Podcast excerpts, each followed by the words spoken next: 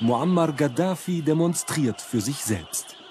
Er lässt sich in der Hauptstadt Tripoli von seinen Anhängern feiern, während im Nordosten Libyens der Volksaufstand tobt. Diese Szenen, gezeigt vom libyschen Staatsfernsehen in der Nacht auf Freitag, sind die vorläufig letzten Bilder von Machthaber Gaddafi. Seit 42 Jahren herrscht er mit harter Hand über Libyen. Jede Opposition hat er stets im Keim erstickt. Jetzt ist sein Regime erstmals in Gefahr.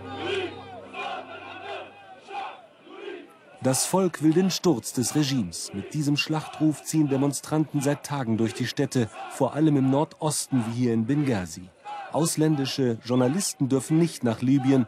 Von den Protesten gibt es nur im Internet verbreitete Amateuraufnahmen. Hier reißen Demonstranten ein Gebäude ein, in dem das grüne Buch aufbewahrt wird, das Symbol des Gaddafi-Staates. Im grünen Buch ist die sozialistische Staatsdoktrin Gaddafis aufgeschrieben.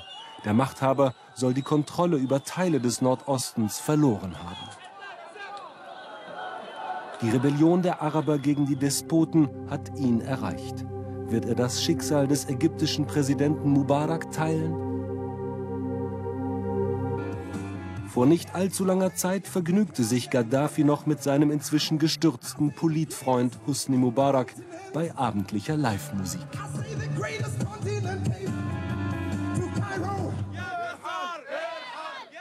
Aber jetzt ist es vorbei mit der Scheinwelt. Demonstration vor der libyschen Botschaft in Kairo. Gaddafi-Gegner im ägyptischen Exil. Sie sehen das Ende des Despoten nahen.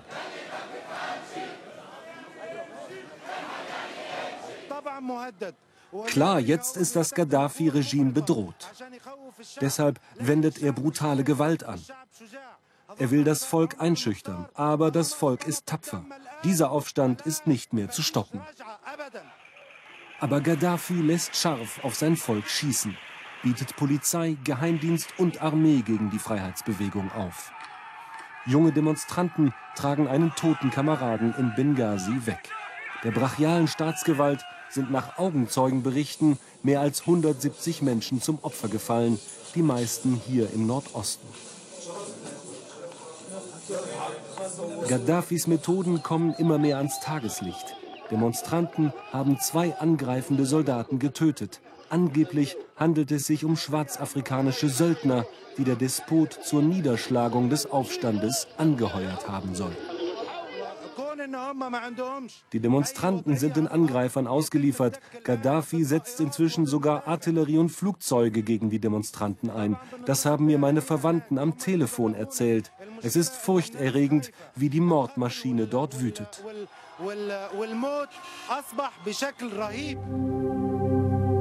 Seine Gegner lässt er töten und foltern. Trotzdem ist er in den vergangenen sieben Jahren ein immer engerer Verbündeter Europas geworden. Der damalige Bundeskanzler Schröder machte Gaddafi 2004 seine Aufwartung mit mehr als 20 deutschen Wirtschaftsbossen im Gefolge. Für Gaddafi bedeuteten Staatsbesuche wie dieser das Ende seiner internationalen Isolation. Seitdem kommen die europäischen Regierungschefs reihenweise, weil sie im ölreichen Wüstenstaat das große Geschäft wittern. Sie interessieren sich nicht dafür, wie Gaddafi mit seinen einheimischen Kritikern umgeht. Libyens Öleinnahmen sind folgerichtig in den vergangenen Jahren in die Höhe geschossen. Für Deutschland ist Gaddafis Reich einer der wichtigsten Öllieferanten. Und auch beim Thema Flüchtlinge sehen Deutschland und die Europäer in Gaddafi einen nützlichen Despoten.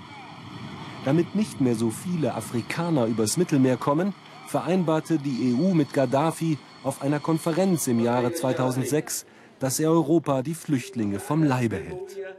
Gaddafi fängt die Flüchtlinge ab, schickt sie nach Schwarzafrika zurück oder heuert sie als Söldner an und bekommt dafür etliche Millionen von Europa.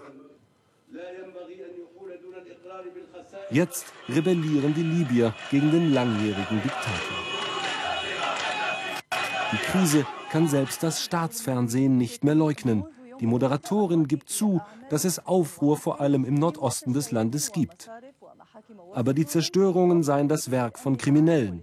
Keine Rede von einer politisch oder sozial motivierten Freiheitsbewegung. Und doch dringen immer wieder neue Bilder von der Volksbewegung übers Internet nach außen, wie von dieser Demonstration in Benghazi, die erst vor wenigen Stunden ins Netz gestellt wurde.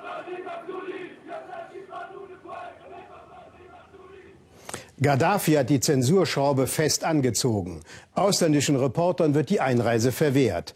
Einheimische Journalisten werden zensiert, Mobilfunkverbindungen werden unterbrochen oder ganz gekappt. Für den Staatsterror soll es keine Zeugen geben.